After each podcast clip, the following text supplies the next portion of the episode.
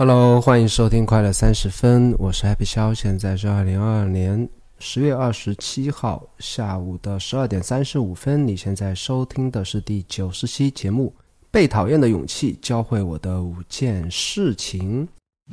本期播客由有知有行 APP 赞助。我认为呢，投资是除了健康之外，每个人最应该关注的话题。熟悉我的朋友应该知道，我曾经写过一些关于投资的文章，甚至还做过一期关于定投基金的视频。但这些内容呢都不够专业。如果你想系统学习投资知识，我推荐你使用有知有行 APP。他帮你学习投资知识，而且他不收费，不推荐股票，只从基本知识出发，让你学会投资的底层逻辑。创始人孟岩先生是一位令我十分尊敬的财富知识分享者。你也可以在 Show Notes 里面找到来自孟岩最新值得阅读的好文章以及播客链接。投资最好的时间是十年前，其次是现在。学习投资，先看有知有行。被讨厌的勇气是一本书啊！我先讲一下 这个标题。刚才在练标题的时候，突然想到，刚才其实早上在写提纲的时候呢，我是把自己读完这本书的一些 Kindle 上面的一些 highlights，我是对照着挑了一些让我特别想分享的一些点吧。那最后写完提纲的时候，是只写了五呃四件事情。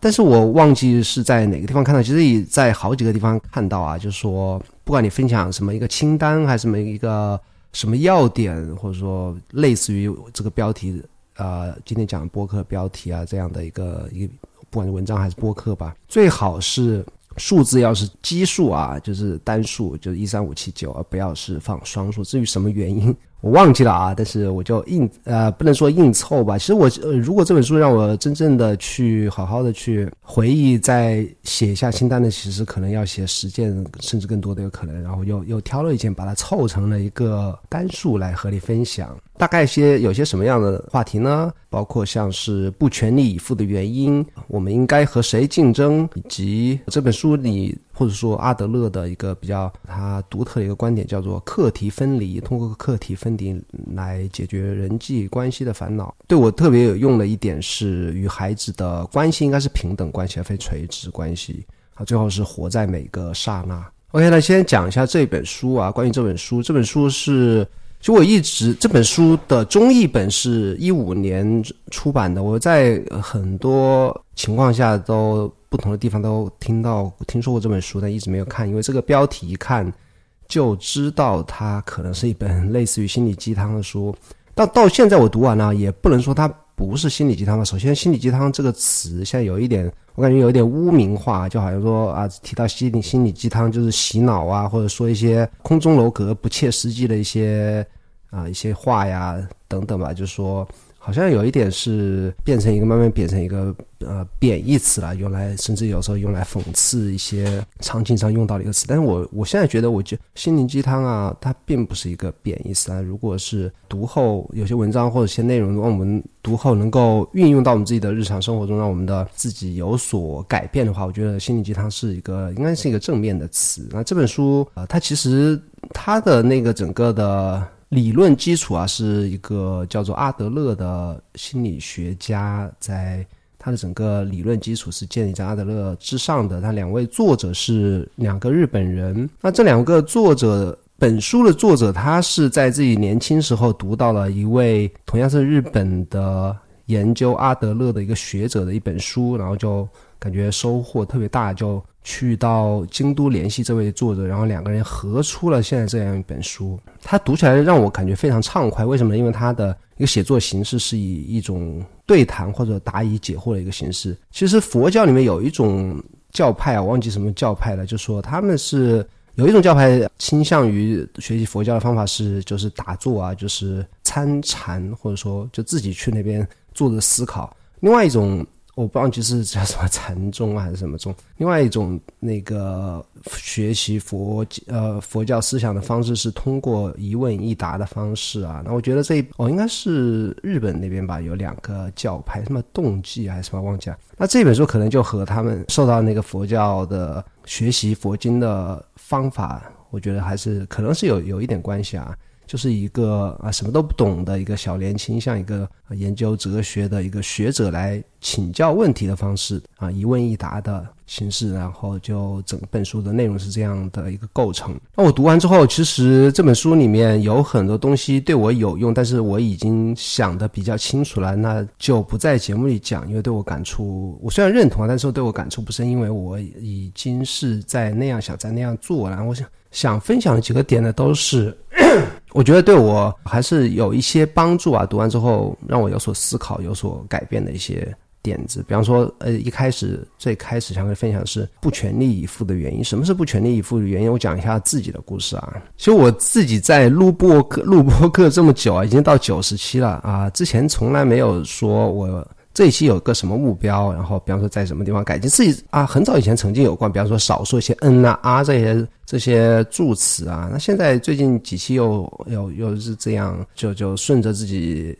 以前的那种旧有的习惯去录，只只只不过是每次每个礼拜好像每个礼拜在重复自己一样。那我现在开始慢慢的要给自己定下一个目标呢。上一期我给自己定下这些目标都是就是多讲一些自己的故事啊。恰好这一期节目讲这本书，我可以多合力分享一下我自己的一些经历啊。比方说不全力以赴的原因，什么叫不全力以赴的原因呢？我自己呀，从小就是有一点点小聪明嘛，包括老师也会说我。当然，可能老师对很多孩子都这样说啊，就是哎，你其实很聪明啊，如果你认真学习，就会怎就会怎么样。别人对我的评价是一回事啊，然后我就其实从小就不太努力的去做作业啊啊学习啊刷卷刷题啊，包括从小初中时候成绩还那个时候勉勉强强可以通过小聪明跟上了，高中就完全不行。包括后来进入工作啊，也是是就是一直感觉啊不愿。意去全力以赴的去做某件事情，甚至是我声称我正在努力，然后把我自己的能量发挥到百分之百，然后去拼命去完成这件事情，不管后果如何，我就几乎没有这样的一些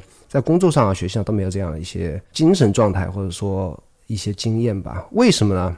就我也是最近几年啊，不只是从这本书里，然后其从其他方面方面也是逐渐意识到自己的问题，包括在这一档接呃播客之前的几期节目应该也有提到过。那为什么我不会不愿意去全力以赴呢？我念念一段那个这本书的原文，他说实际上。他是想通过不去比赛这种方式，保留一种如果做的话我也可以的可能性，即不愿出去被人评价，更不愿去面对因作品拙劣而落选的现实。他只想活在只要有时间我也可以，只要环境具备我也能写，自己有这种才能之类的可能性中。或许再过五年或者十年，他又会开始使用“哦，我已经不再年轻”或者“我已经有了家庭”之类的借口。我觉得这段话已经说的非常明显了，就是为什么我或者说有一些人不愿意去全力以赴啊，或者说不愿意去做，呃呃，有勇气去做自己想做的事情呢？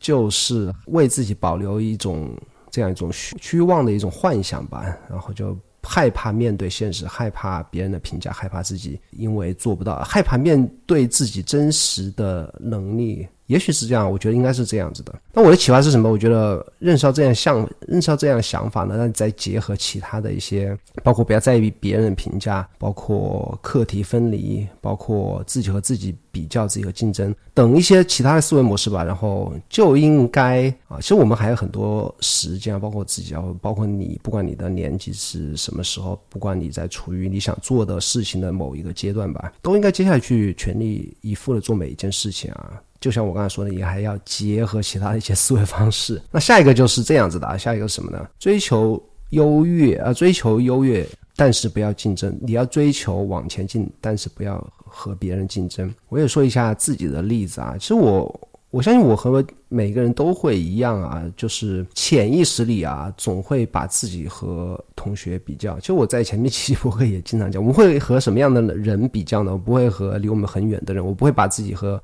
Elon Musk 和 Kanye West 去去比较，对不对？我。我只会把自己和同一 WiFi、同一屋檐下的人比较，坐在我周围的同事、同学，对不对？和我出生经历差不多的那些人，和他们来暗自的进行比较。包括现在在啊写推文，把我会不会和其他的推特作者或者说写公众号其他公众号作者来进行一些比较？我觉得这个是难免的，只不过我们做到了程度是什么样而已。包括我基本上从来就没有发过朋友圈，也不愿意去看啊。我觉得我潜意识里还是就是害怕去把自己和别人比较这种心态的原因吧。OK，那。《被讨厌勇气》这本书是怎么说？他说：“我再重复一遍，人的烦恼皆源于人际关系，这是阿德勒心理学的一个基本概念。如果这个世界没有人际关系，如果这个宇宙中没有他人，只有自己，那么一切烦恼也都将消失。无论是走在前面还是走在后面都没有关系，我们都走在一个并不存在纵轴的水平面上。我们不断前往前迈进，并不是为了与谁竞争。”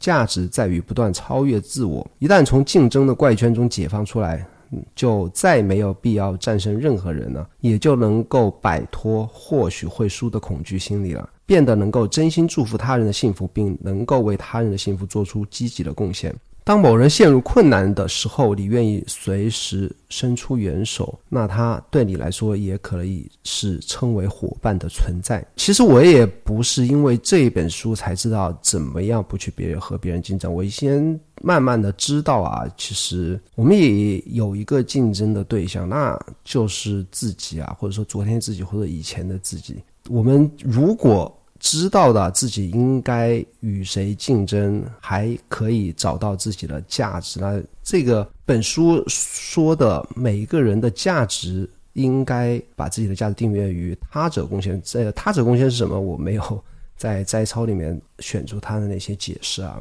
那以我的理解，就是说。我们自己的价值不在于别人对自己的看法，而在于为其他人贡献价值，为社会贡献价值，为我们整个人类这个共同体贡献价值，在于为他人创造价值的这个过程中呢，找到自己的位置。那这本书也很说了很多次啊，就是找到自己的归属感，找到属于自己的一个位置。那我的启发就是说，首先你要与自己竞争，不要与他人竞争。然后自己的价值、自己的意义在于为其他人贡献。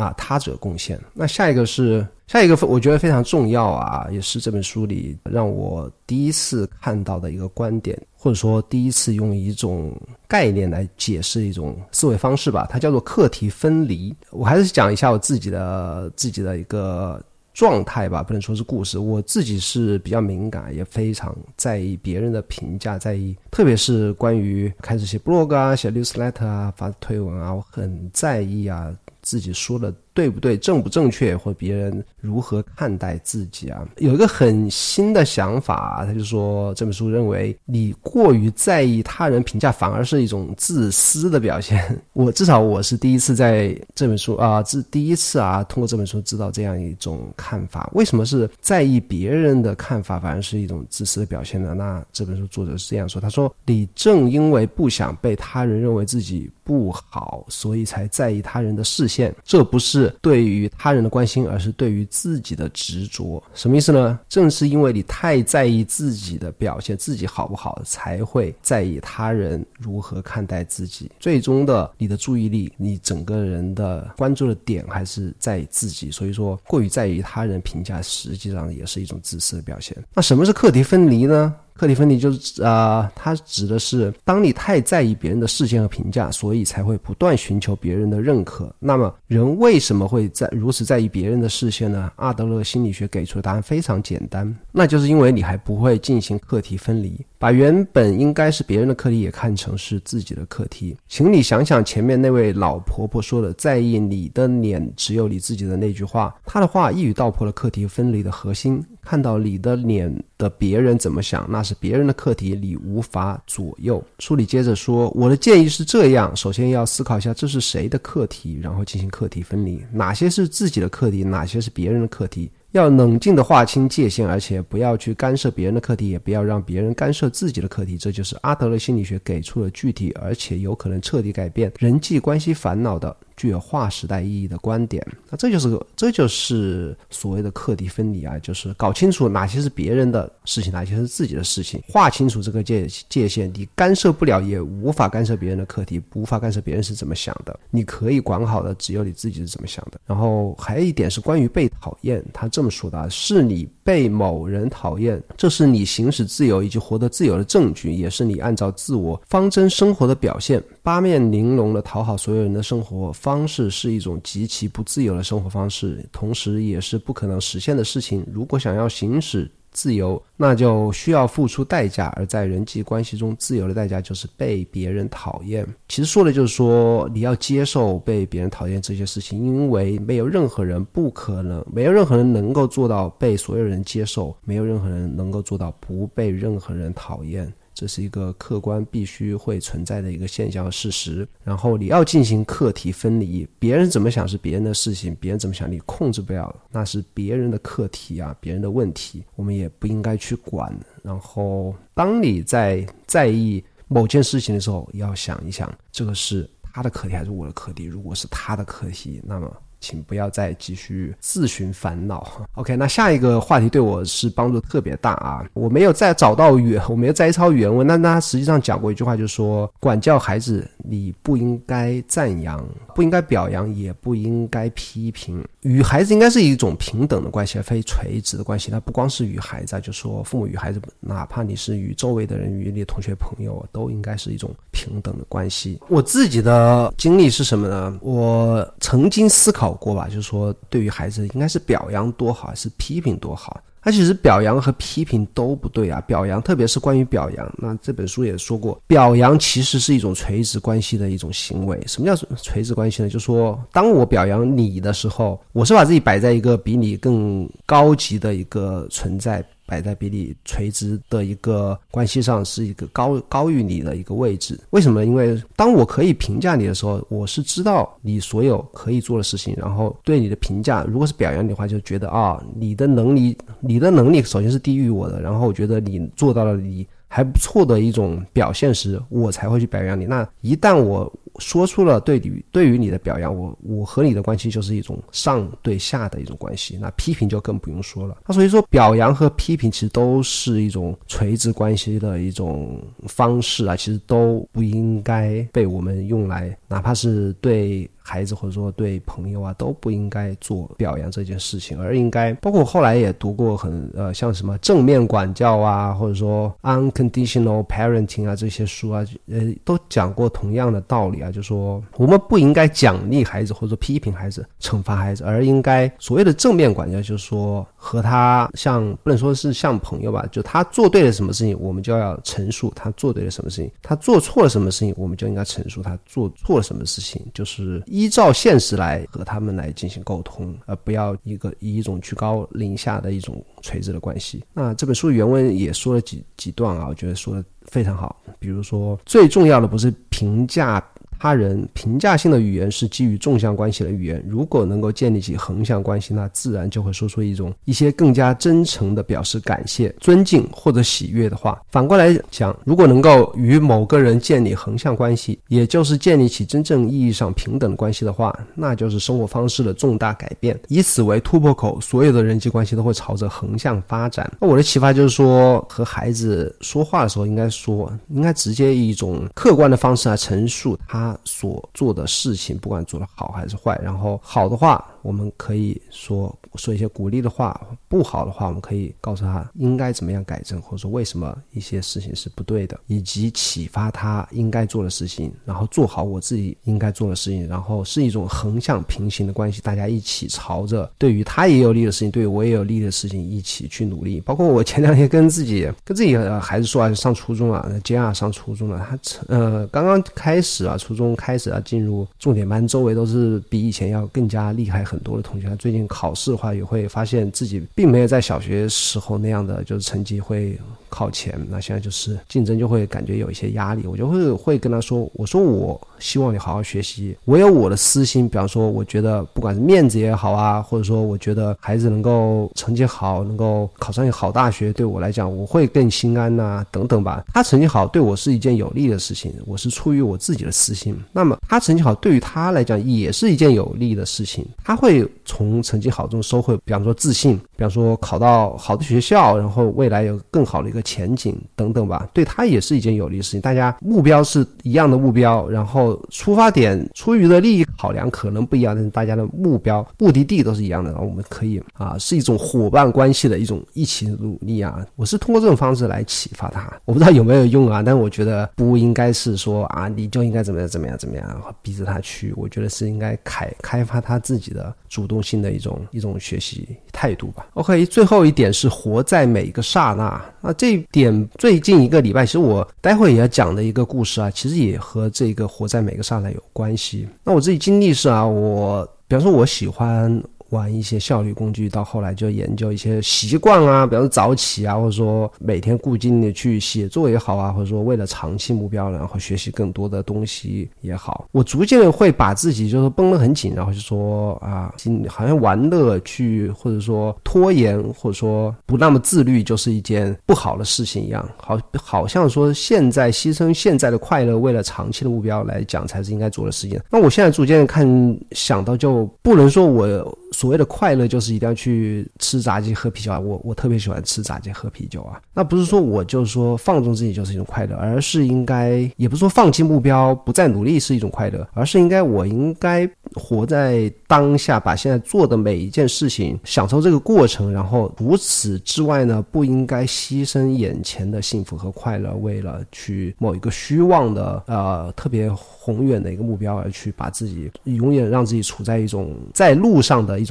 一种心态或者一种精神状态吧。他原文是有两段是这样说的：他说，为遥远的将来设定一个目标，并认为现在是其准备阶段，一直想着真正想做的是这样的事情，等时机到了再去做，是一种拖延人生的生活方式。只要在拖延人生，我们就会无所进展，只能每天过着枯燥无味的单调的生活。因为在这种情况下，人会认为此时此刻只是准备阶段和忍耐阶段。你你说说的好不好？我觉得说的太好了啊！就说一直想着。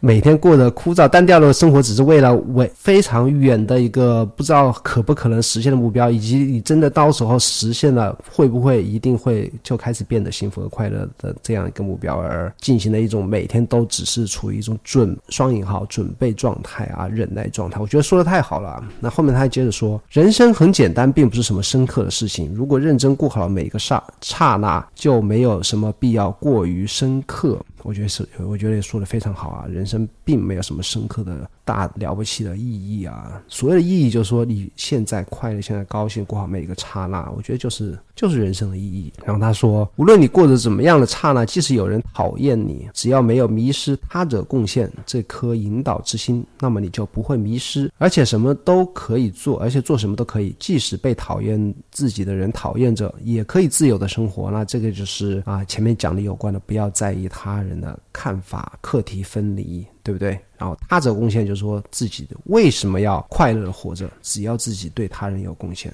我们就可以应该也应该快乐的活着，而不要在意有没有人讨论自己。那我的启发是什么呢？未来想要做的事情，现在就要做。比方说，我有一个目标，说啊，我如果呃有多少多少读者，我就要奖励一下自己，或者我就要去哪里旅行。那我如果现当时在那个时候可以变得快乐，或者说。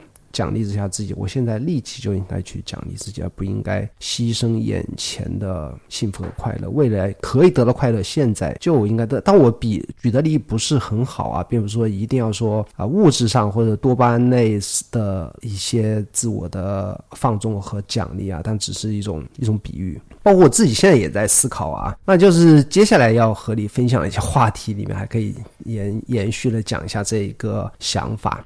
OK，那这本书的内容我就分享完了，接下来和你分享一下过去一周了，在我自己的一些一些经历和想法吧。那包括不可能同时学好几件事情，以及每天在问自己的六个问题，以及写作就是勇勇气，以及我又买了一些什么数码产品吧。OK，那什么是不可能同时学好几件事情呢？前两天读到 Robert Green 的，就是我 Forty Eight Laws 的那个作者啊，也是 Ryan Holiday 的他的一个导师。推文是这样讲，他说：“你必须不惜不惜一切代价，避免那种认为你可以同时学习几种技能的想法。”那读到这条文推文，我就笑了啊！其实我今年是开始，我还曾经前两年列了一个清单，我今年开始学习什么东西，放弃了什么东西。那个清单虽然不太长啊，但是也有好几件事情。比方说，我要学习编程，我花还花九十九美金去买了。Code Academy 的一年的会员啊，现在也是搁浅。学钢琴，其实我钢琴进度还是比较缓慢，也没有完全搁置，但是肯定是没有学好的。然后我要做视频，今年到现在也只做了一个视频，然后喊口号是喊了 N 遍、无数遍，到现在还是缓慢进展，什么都没有做好。然后学日语嘛，哎，学日语还算每天坚持，已经现在坚持了一百八十多天，但是也不能说是有所成就。唯一写作的也是。有时候断断续续的在写吧，那就是说我以为我可以啊，每天分配给每一件事情分配时间就能够同时学好这几种技能，实际上是不能的啊。就我也也一直在讲，我特别羡慕那种运动员好啊，或者说像 Mr. Beast 这样，从非常小就有一个非常明确的目标，然后除了这些事情之外呢，在生活中很长一段时间的生活中，好几年甚至十几年都只做一件事情啊，我非常非常羡慕啊，我但我自己做不到啊，非常羡慕这种人生经历啊，等不管它是结果是让你功成名就，还是说只是过往的一段经历呢，我觉得这也是我现在啊。就 Robert Robert Green 说的，我应该避免的这种同时学习几种技能的想法，是最后的结果就是啊，在每一件事情都没有做得很好，这是我的一个过去一周的一个比较明显的一个感悟啊。然后我现在开始每天都问自己六个问题啊，我也发掉发了一条推文，我到时候把链接也可以放到 Show Notes 里面。说到 Show Notes 啊，嗯，中国区的苹果播客是看不到那些链接的，你要去我的个人网站看，我的个我个人网站是 Happy 肖点 com。我上个礼拜。在上个礼拜有一周时间是因为红码了，就是疫情的密接感染者的密接，所以我在家待了一个礼拜。那每天下去走散步啊，我就听播客，听到一期一个作者也是一个领导学的一个导师啊，就他给很多世界五百强 CEO 去做啊培训，他叫 Marshall Goldsmith。他这也写了很多本书啊，他上的那个，哎呀，我那忘记那个播客了，就是 Shane Parrish 的那个播客 f i n a n Street 的那个播客啊，上了他的播客，然后那个播客我听了好几遍，我觉得很有收获。然后他提到了自己每天都会问自己六个问题，那这六个问题，他认为每天都去回答、认真回答这六个问题非常难的事情，所以他。过去二十五年呢，是请了一个人每天打电话来确认他自己是否回答这六个问题。那这六个问题是什么呢？我给你念一下，就是说，第一个问题是我是否尽了最大努力来增加我的幸福，或者说增加我的快乐？第二个问题是我是否尽力去寻找意义？第三个问题是我是否尽了最大努力投入的生活？所谓的投入的生活，它英文是 engage。那 engage 我不知道怎么样确切的翻译比较好啊。投入的生活好，还是说啊活在当下好，还是说我觉得更投入的做每一件事情吧，就是把自己人在这里就要做人在这里做的事情。我觉得这样理解应该啊差不离。第四点是我是否尽力建立积极的关系。啊，这个就是我与家人的关系，我与同学、同事的关系。第五点是我是否尽了最大努力设定明确的目标，这个目标包括今天的目标、短期目标以及长期目标。最后一点是我是否尽力在实现目标方面取得进展，有没有朝着你自己定的目标努力，而而不是只是说一些空话。你会觉得啊，我如果只是回答，好好像也不太难啊。但是我我再举个例吧，我忘记是是哪个人说的，还是说什么样的方法是最好的减肥？方法呢？如果你去那个人，他是给自己的一个亲戚比较胖的亲戚啊，就说你不要说什么饮食啊、锻炼，你就每天早上去称一下自己体重，然后记录一下自己体重。你就可以减肥。然后他那个亲戚就真的这么做了，然后短时间内真的就是把体重降下来了。然后那由于那个人不能坚持嘛，很快体重也反弹回去。我觉得这背后有一个心理的逻辑啊，就说当你意识到自己呃不堪直面的惨。淡的人生的时候呢，就说我的体重怎么这么胖？是不是每天意识到自己很胖，在特别在早晨啊，意识到自己很胖，没有减下来，没有比别人昨天更轻。那么接下来的一天，你就会吃的少一点，对不对？会至少你有这样一个印象啊，我今天体重还是那么重。接着你就会多运动，接着你会少吃，然后每天就是重复这个过程的话，你逐渐就会瘦下来。那我觉得也是和每天问自己这些问题也是有关的啊。所以说他给很多 CEO 都提过这样的建议，但很少有人能够坚持下来。很多人最多坚持两周，这也是他为什么要过去二十五年一直请人去盯着自己做这件事情。那我自己回答好几天之后的一个感受是什么呢？其实我还这几天还是花了很多时间啊，我哪怕白天我都去回顾这些问题。我要怎么样理解啊？包比方说第一个问题，如何最大努力增进我的幸福？我要如何在今天就获得幸福和快乐呢？我其实我一直在花时间去思考这个问题，而不是去回答。那其实我觉得啊，回答问题其实也是思考问题啊，包括如何去寻找自己的意义。每天需要呃，很多人我觉得都会觉得啊，什么狗屁意义啊，什么这种。啊，哪有需要每天去思考自己的意义？我是活着就是活着，哪有什么意义？也可以，你也可以这样想吧。但是我觉得啊，真的，你每天要去问一下自己。活着到底是为了什么？我的意义到底是什么？哪怕是短期意义，哪怕是一个眼前的意义、今天的意义也好，我觉得每天思考一下，真的是会给自己带来不同，不带来一些改变吗？哪怕我前面两个问题我都没有呃实际实际的改变，包括当我回答如何建立积极的关系的时候，当我第一天写 no，第二天写 no 的时候，第三天我就会觉得。啊，我是不是要多关心一下自己的同事，多和同事聊天？是不是要多和太太聊一下他的工作的事情，聊一下他他对于我们关系的想法，对于我孩子教育的想法？我就真的会去在第三天、第四天去做这些事情，因为我知道晚一些，今天晚一些时候我还要回答这个问题的，我就逐渐的会把 no 会变为 yes，包括最后两个问题，他觉得我觉得是非常有。可操作性，你是否我是否尽力在实现自己的目标方面取得进展？我可以每天列下当天目标，然后每天去尽力朝这个目标取得进展。这两个问题是的的确确的，可以在每一天达到一些我觉得是切实可行的行动的这样的一个目标。那就是这是我从这个礼拜开始每天问自己的六个问题。然后下一个是写作，就是勇气啊！我最近写公众号也是断断续续的。其实我写公众号其实就是改写以前的 blog 啊。我举我举两个例吧，包括我今天新写的一个博，今天发布的一个博客的 blog 叫做“异步时间”。其实我这个概念我觉得特别好啊，是我自己有一天拍脑袋想出来的。这个我觉得还是一个比较重大的突破吧，因为我自己读这么多效率相关的文章，从来没有人提过。异步时间这样一个概念，我觉得也不是空喊的一个一个口号，或者说就是把一些概念给它以不同的方式表示出来的。我觉得还是一个非常实用也一个一个新奇的一个概念吧。你可以去看看我这篇文章。那我这篇文章其实也想了好多可以写的东西，列了一个提纲。那我写了前两天吧，呃，一天早上写了大概四十分钟，然后写到一半的时候就觉得，哎。我要不要写这么多？要不要写这么具体啊？然后就停下来了，感觉也写不下去。然后今天早上还是很难动笔，觉得这么大一个比较庞大的一个提纲、一个话题摆在眼前，感觉写的很困难。然后最最后还是坚持写了。那就是我觉得啊，有时候认为自己哎这篇文章可能写到要搁浅了，写不下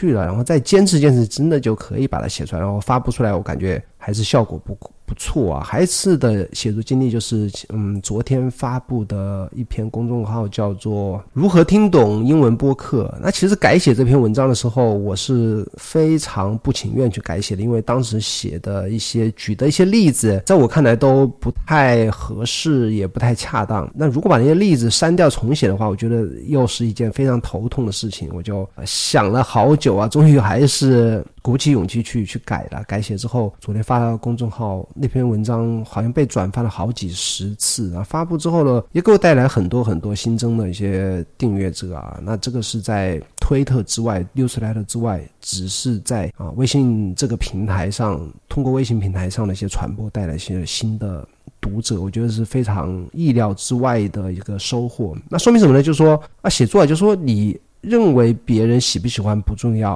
啊，你认为难不难写也不重要，你认为写的好不好，写不写得下去都不重要，发布是最重要的事情啊，鼓起勇气是最重要的事情。所以说，我觉得啊，写作还是啊，勇敢和勇气是非常的重要。那发布只是你勇气的一个最好的一个体现。OK，那我最后一个话题是我昨天买的那个 Studio Display，Apple 的 Studio Display，我也没说买。之前是想买一个真力的那个桌面音箱，我就是不折腾，也没什么好玩的一些数码产品。比如说，你说我去买一台新的 M2 的 MacBook MacBook Air 吧，我觉得也没有地方用，家里笔记本已经好几台，然后回家其实也很少有机会去对着屏幕啊用电脑啊干什么的。其实在家里屏幕已经太多，还有一个好几个 iPad，所以我就不太愿意买电脑了。然后。显示器吧，思考了好久，还是最后还是决定买一台显示器来更新一下，更新一下桌面。之前还想买那个真力的 G One 这样一个桌面音箱啊，后来。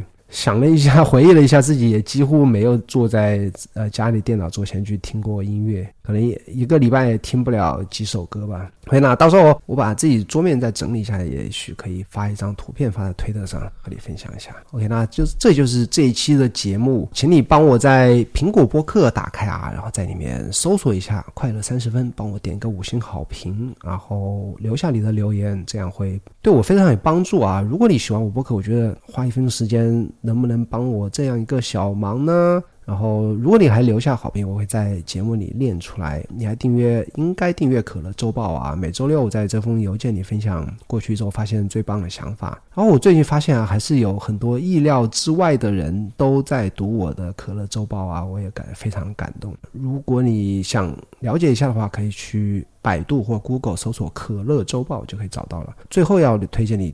订阅我的微信公众号，我的微信公众号更新我过去写过 blog，但基本上是完全彻底的重写，以我现在的啊写作方式来重写。所以说，很多人喜欢你也一定要关注，在微信里搜索 Happy 肖就可以找到我的微信公众号了。那咱们下个礼拜四再见，拜拜。